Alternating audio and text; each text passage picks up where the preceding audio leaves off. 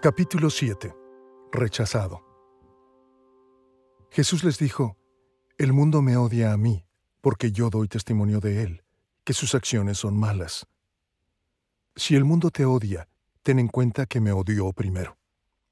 Si me persiguieron, también te perseguirán a ti.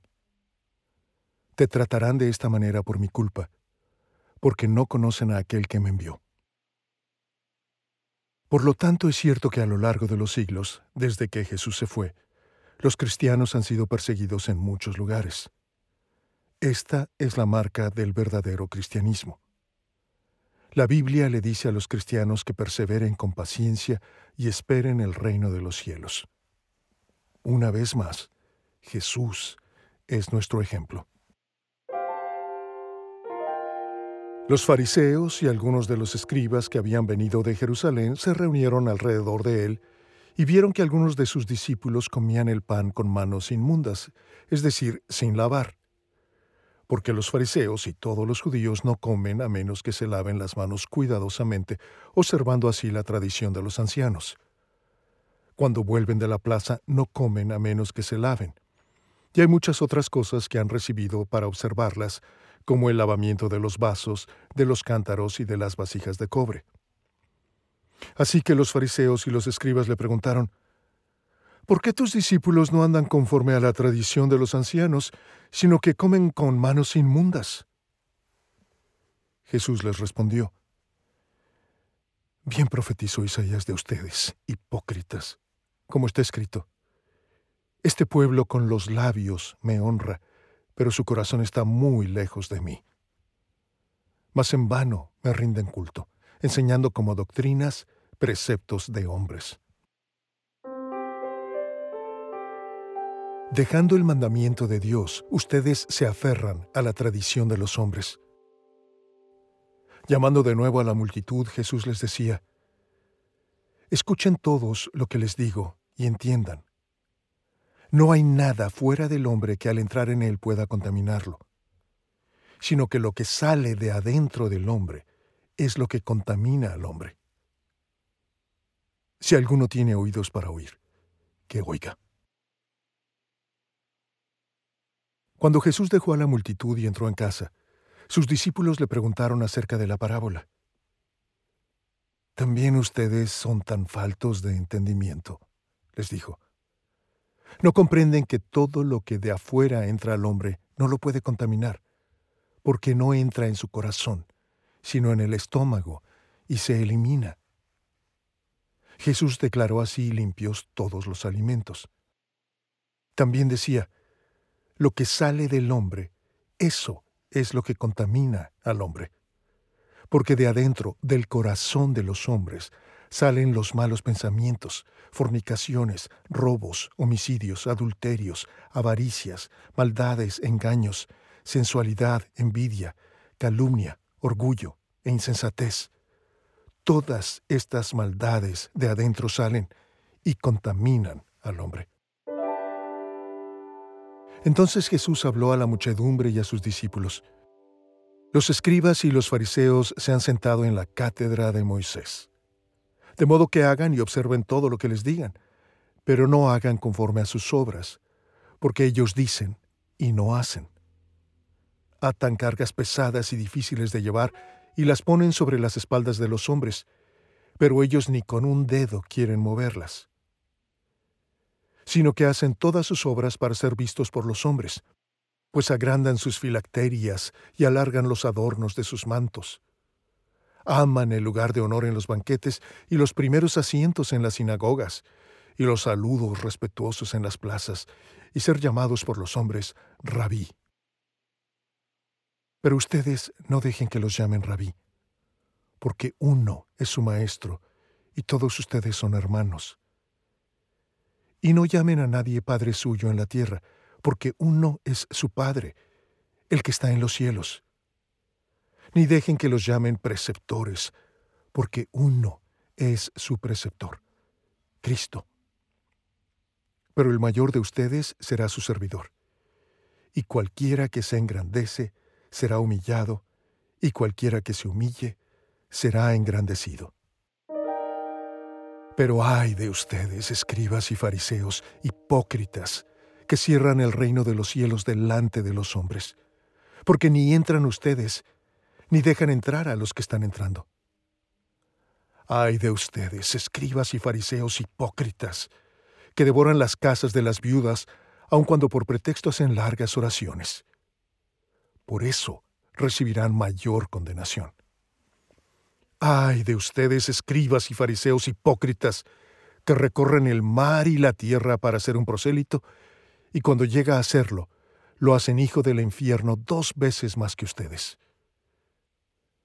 Ay de ustedes, escribas y fariseos hipócritas, que limpian el exterior del vaso y del plato, pero por dentro están llenos de robo y de desenfreno. Fariseo ciego, limpia primero lo de adentro del vaso y del plato para que lo de afuera también quede limpio. Ay de ustedes, escribas y fariseos hipócritas, porque edifican los sepulcros de los profetas y adornan los monumentos de los justos y dicen, si nosotros hubiéramos vivido en los días de nuestros padres, no hubiéramos sido sus cómplices en derramar la sangre de los profetas. Así que dan testimonio en contra de ustedes mismos, que son hijos de los que asesinaron a los profetas. Llenen, pues, la medida de la culpa de sus padres. Serpientes, camada de víboras, ¿cómo escaparán del juicio del infierno? Por tanto, miren, yo les envío profetas, sabios y escribas. A algunos de ellos ustedes los matarán y crucificarán, y a otros los azotarán en sus sinagogas, y los perseguirán de ciudad en ciudad. Entonces los fariseos se fueron y deliberaron entre sí cómo atrapar a Jesús en alguna palabra que él dijera. Uno de ellos, intérprete de la ley, para poner a prueba a Jesús, le preguntó, Maestro, ¿cuál es el gran mandamiento de la ley? Y él le contestó, Amarás al Señor tu Dios con todo tu corazón, y con toda tu alma, y con toda tu mente. Este es el grande y primer mandamiento. Y el segundo es semejante a este. Amarás a tu prójimo como a ti mismo. De estos dos mandamientos dependen toda la ley y los profetas. Entre tanto una multitud de miles y miles se había reunido, tantos que se atropellaban unos a otros. Jesús comenzó a hablar primero a sus discípulos. Cuídense de la levadura de los fariseos, que es la hipocresía. Nada hay encubierto que no haya de ser revelado, ni oculto que no haya de saberse. Pero cuando los fariseos salieron, hicieron planes contra él para ver cómo lo podrían destruir. Pero Jesús, sabiéndolo, se retiró de allí. Y muchos lo siguieron y lo sanó a todos.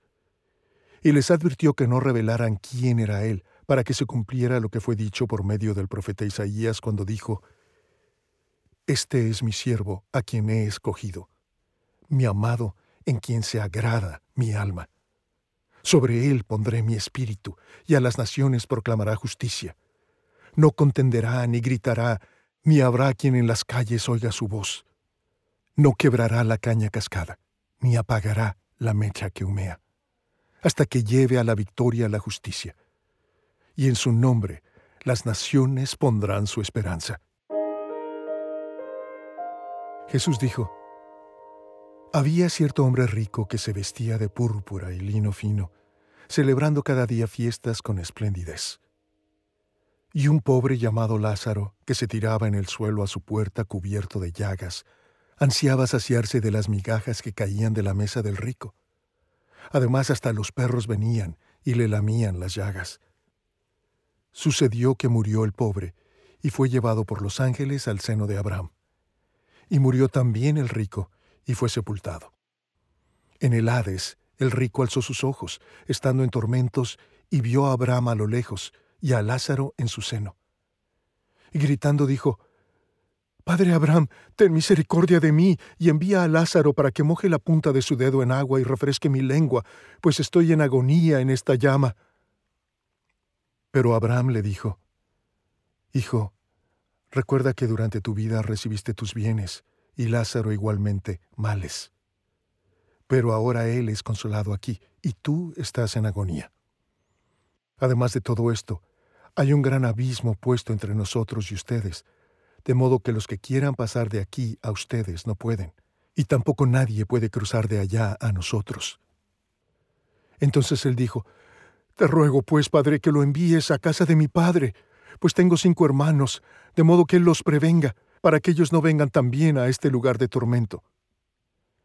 Pero Abraham dijo, Ellos tienen a Moisés y a los profetas. Que los oigan a ellos. Y el rico contestó, No, padre Abraham, sino que si alguien va a ellos de entre los muertos se arrepentirán. Pero Abraham le contestó, Si no escuchan a Moisés y a los profetas, tampoco se persuadirán si alguien se levanta de entre los muertos. Dijo también Jesús esta parábola a unos que confiaban en sí mismos como justos y despreciaban a los demás. Dos hombres subieron al templo a orar. Uno era fariseo y el otro recaudador de impuestos. El fariseo, puesto en pie, oraba para sí de esta manera. Dios, te doy gracias, porque no soy como los demás hombres, estafadores, injustos, adúlteros, ni aun como este recaudador de impuestos. Yo ayuno dos veces por semana, doy el diezmo de todo lo que gano. Pero el recaudador de impuestos, de pie y a cierta distancia, no quería ni siquiera alzar los ojos al cielo, sino que se golpeaba el pecho diciendo, Dios, ten piedad de mí, pecador. Les digo que éste descendió a su casa justificado, pero aquel no.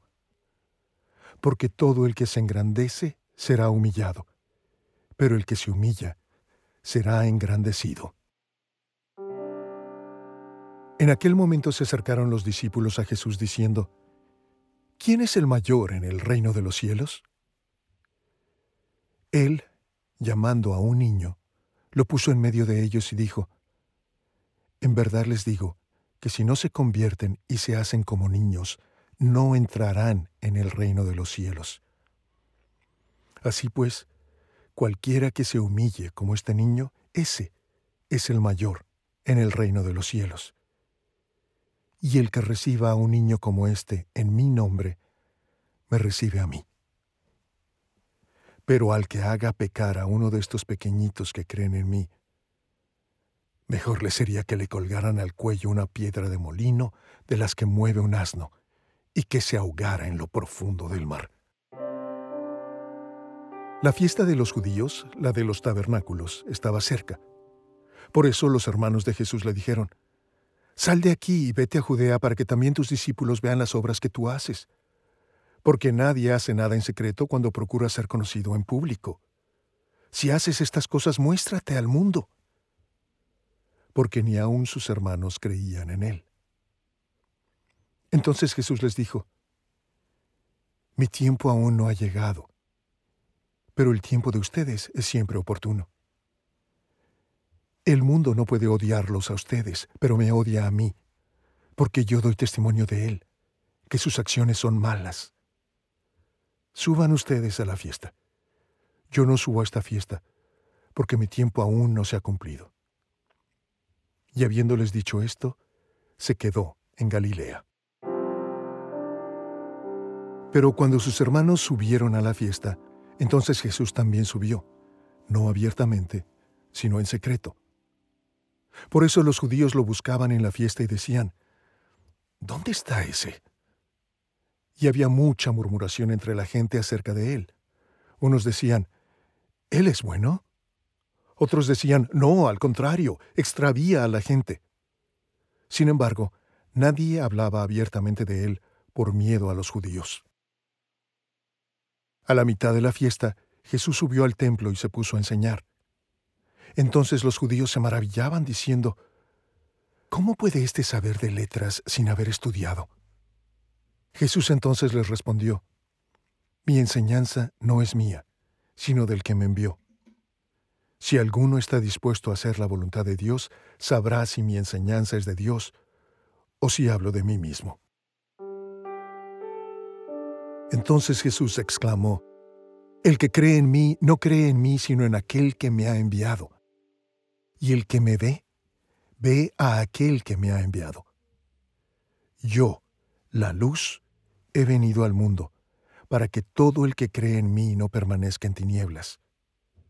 Si alguno oye mis palabras y no las guarda, yo no lo juzgo, porque no vine a juzgar al mundo, sino a salvar al mundo. El que me rechaza y no recibe mis palabras, tiene quien lo juzgue. La palabra que he hablado. Esa lo juzgará en el día final porque yo no he hablado por mi propia cuenta, sino que el Padre mismo que me ha enviado me ha dado mandamiento sobre lo que he de decir y lo que he de hablar. Y sé que su mandamiento es vida eterna. Por eso lo que yo hablo, lo hablo tal como el Padre me lo ha dicho. Entonces algunos de Jerusalén decían, ¿no es este al que procuran matar? Y vean, habla en público y no le dicen nada. ¿No será que en verdad los gobernantes reconocen que este es el Cristo? Sin embargo, nosotros sabemos de dónde es este.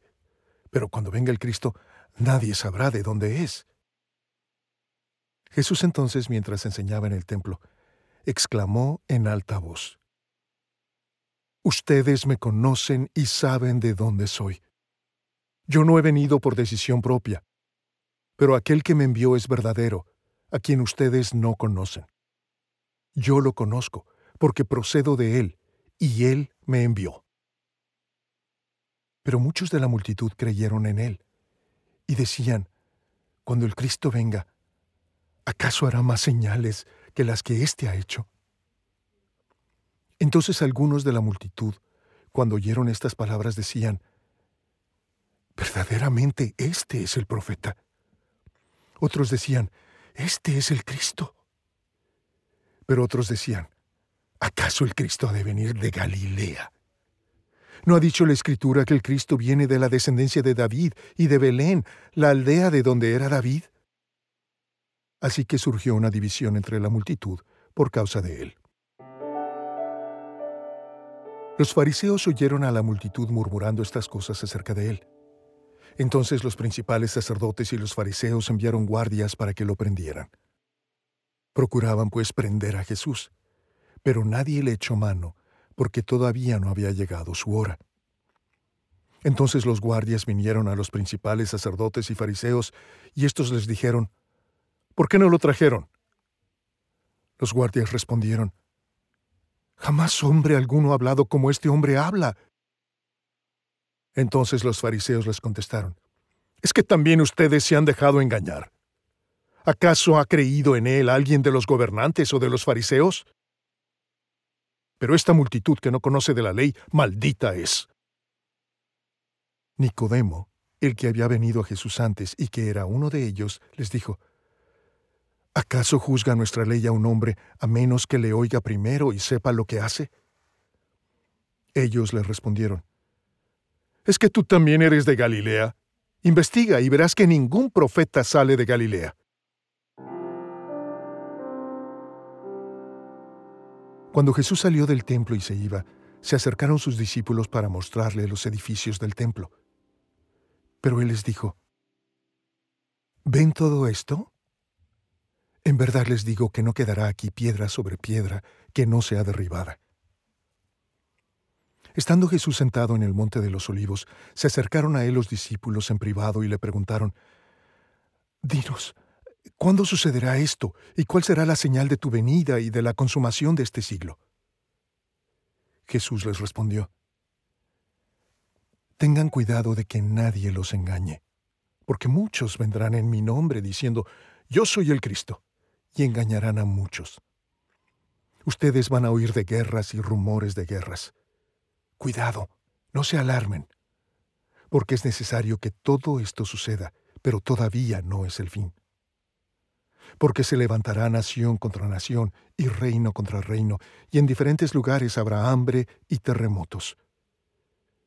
Pero todo esto es sólo el comienzo de dolores. Entonces los entregarán a tribulación y los matarán, y serán odiados de todas las naciones por causa de mi nombre Muchos se apartarán de la fe entonces, y se traicionarán unos a otros, y unos a otros se odiarán. Se levantarán muchos falsos profetas y a muchos engañarán. Y debido al aumento de la iniquidad, el amor de muchos se enfriará. Pero el que persevere hasta el fin, ese será salvo. Y este Evangelio del reino se predicará en todo el mundo como testimonio a todas las naciones, y entonces vendrá el fin. Porque aquellos días serán de tribulación, tal como no ha acontecido desde el principio de la creación que hizo Dios hasta ahora, ni acontecerá jamás. Si el Señor no hubiera acortado aquellos días, nadie se salvaría. Pero por causa de los escogidos que Él eligió, acortó los días. Entonces si alguien les dice, miren, aquí está el Cristo, o miren, allí está, no lo crean, porque se levantarán falsos cristos y falsos profetas, y mostrarán señales y prodigios a fin de extraviar, de ser posible, a los escogidos. Pero ustedes estén alerta. Vean que se lo he dicho todo de antemano. Pero en aquellos días después de esa tribulación, el sol se oscurecerá y la luna no dará su luz. Las estrellas irán cayendo del cielo, y las potencias que están en los cielos serán sacudidas. Entonces verán al Hijo del Hombre que viene en las nubes con gran poder y gloria. Y entonces Él enviará a los ángeles y reunirá a sus escogidos de los cuatro vientos, desde el extremo de la tierra hasta el extremo del cielo. El cielo y la tierra pasarán, pero mis palabras no pasarán. Pero de aquel día o de aquella hora nadie sabe, ni siquiera los ángeles en el cielo, ni el Hijo, sino solo el Padre. Estén alerta, velen, porque no saben cuándo es el tiempo señalado. Porque como en los días de Noé, así será la venida del Hijo del Hombre. Pues así como en aquellos días antes del diluvio estaban comiendo y bebiendo, casándose y dándose en matrimonio, hasta el día en que Noé entró en el arca, y no comprendieron hasta que vino el diluvio y se los llevó a todos, así será la venida del Hijo del Hombre. Pero cuando el Hijo del Hombre venga en su gloria y todos los ángeles con él, entonces Él se sentará en el trono de su gloria, y serán reunidas delante de Él todas las naciones, y separará a unos de otros como el pastor separa las ovejas de los cabritos. Y pondrá las ovejas a su derecha y los cabritos a la izquierda. Entonces el rey dirá a los de su derecha, Vengan, benditos de mi Padre, hereden el reino preparado para ustedes desde la fundación del mundo. Porque tuve hambre y ustedes me dieron de comer. Tuve sed y me dieron de beber. Fui extranjero y me recibieron. Estaba desnudo y me vistieron. Enfermo y me visitaron. En la cárcel y vinieron a mí. Entonces los justos le responderán diciendo, Señor, ¿cuándo te vimos hambriento y te dimos de comer, o sediento y te dimos de beber? ¿Y cuándo te vimos como extranjero y te recibimos, o desnudo y te vestimos? ¿Cuándo te vimos enfermo o en la cárcel y vinimos a ti? El rey les responderá, En verdad les digo, que en cuanto lo hicieron a uno de estos hermanos míos, aun a los más pequeños, a mí lo hicieron. Entonces dirá también a los de su izquierda, Apártense de mí, malditos, al fuego eterno que ha sido preparado para el diablo y sus ángeles. Porque tuve hambre y ustedes no me dieron de comer. Tuve sed y no me dieron de beber. Fui extranjero y no me recibieron. Estaba desnudo y no me vistieron. Enfermo y en la cárcel y no me visitaron. Entonces ellos también responderán, Señor, ¿cuándo te vimos hambriento o sediento, o como extranjero, o desnudo, o enfermo, o en la cárcel, y no te servimos? Él entonces les responderá, En verdad les digo que en cuanto ustedes no lo hicieron a uno de los más pequeños de estos, tampoco a mí lo hicieron. Estos irán al castigo eterno, pero los justos a la vida eterna. Estaba enfermo cierto hombre llamado Lázaro, de Betania, la aldea de María y de su hermana Marta. María, cuyo hermano Lázaro estaba enfermo, fue la que ungió al Señor con perfume y le secó los pies con sus cabellos. Las hermanas entonces mandaron a decir a Jesús, Señor, el que tú amas está enfermo. Luego, después de esto, dijo a sus discípulos, Vamos de nuevo a Judea. Llegó pues Jesús y halló que ya hacía cuatro días que Lázaro estaba en el sepulcro. Betania estaba cerca de Jerusalén, como a tres kilómetros, y muchos de los judíos habían venido a la casa de Marta y María para consolarlas por la muerte de su hermano. Entonces Marta, cuando oyó que Jesús venía, lo fue a recibir, pero María se quedó sentada en casa.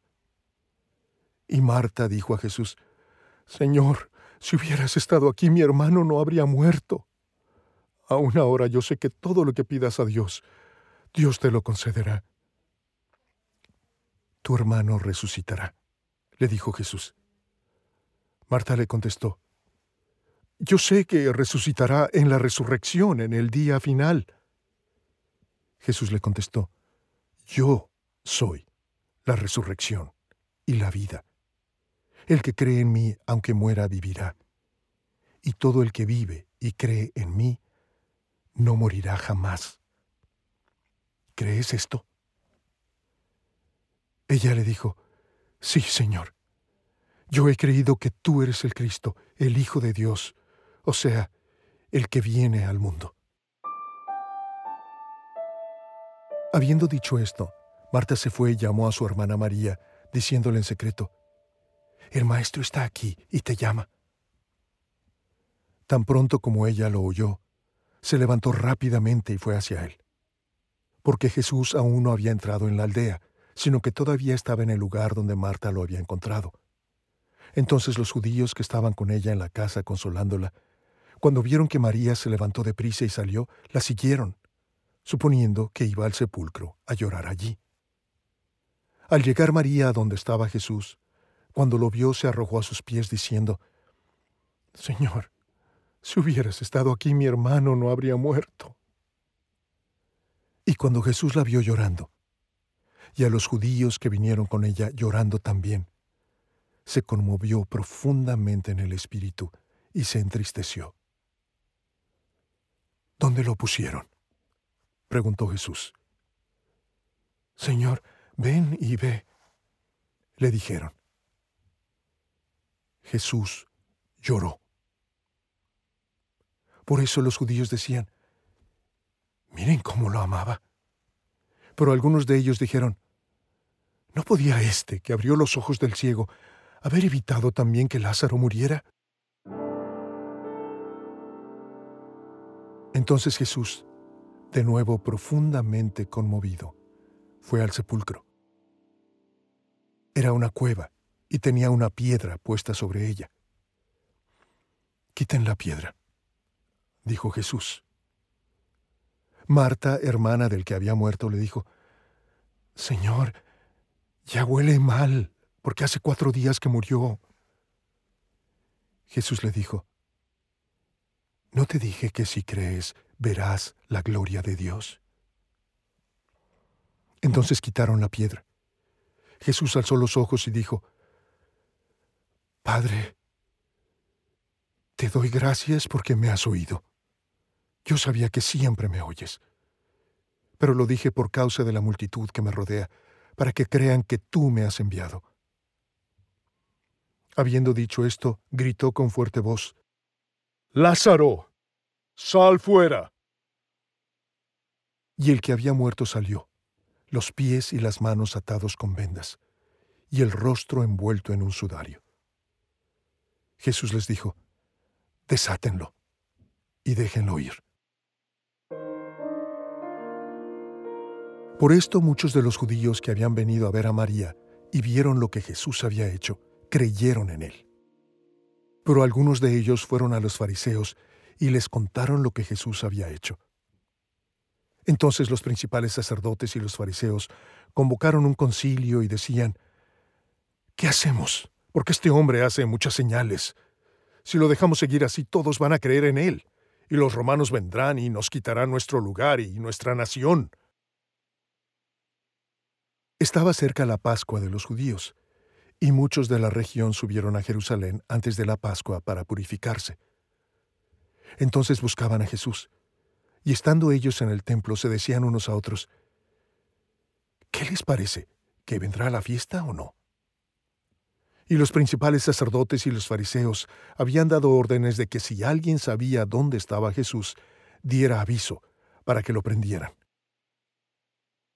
Entonces Jesús, seis días antes de la Pascua, vino a Betania donde estaba Lázaro, al que Jesús había resucitado de entre los muertos. Y le hicieron una cena allí, y Marta servía, pero Lázaro era uno de los que estaban a la mesa con él.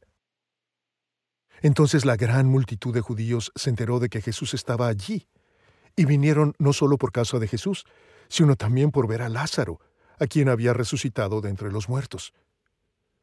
Pero los principales sacerdotes resolvieron matar también a Lázaro, porque por causa de él muchos de los judíos se apartaban y creían en Jesús.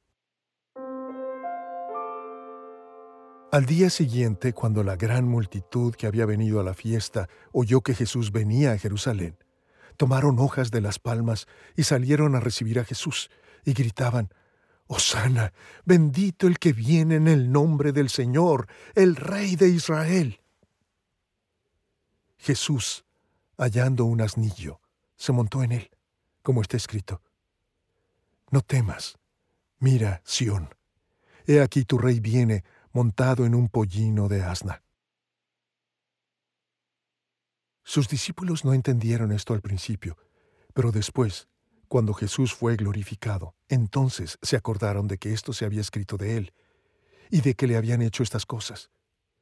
Y así la multitud que estaba con Jesús cuando llamó a Lázaro del sepulcro y lo resucitó de entre los muertos, daba testimonio de él. Por eso la multitud fue también a recibir a Jesús, porque habían oído que él había hecho esta señal. Entonces los fariseos se decían unos a otros, ¿ven que ustedes no consiguen nada? Miren, todo el mundo se ha ido tras él. Y los principales sacerdotes y los escribas buscaban cómo dar muerte a Jesús, pero temían al pueblo. Entonces Satanás entró en Judas, llamado Iscariote, que pertenecía al número de los doce apóstoles. Y él fue y discutió con los principales sacerdotes y con los oficiales sobre cómo entregarles a Jesús. Ellos se alegraron y convinieron en darle dinero. Él aceptó y buscaba una oportunidad para entregar a Jesús sin hacer un escándalo. Pero aunque había hecho tantas señales delante de ellos, no creían en él, para que se cumpliera la palabra del profeta Isaías que dijo, Señor, ¿quién ha creído a nuestro anuncio? ¿Y a quién se ha revelado el brazo del Señor? Por eso no podían creer, porque Isaías dijo también, Él ha cegado sus ojos y endurecido su corazón, para que no vean con los ojos y entiendan con el corazón, y se conviertan, y yo los sane. Esto dijo Isaías porque vio su gloria y habló de él. Sin embargo, muchos, aun de los gobernantes, creyeron en él, pero por causa de los fariseos no lo confesaban, para no ser expulsados de la sinagoga, porque amaban más el reconocimiento de los hombres que el reconocimiento de Dios.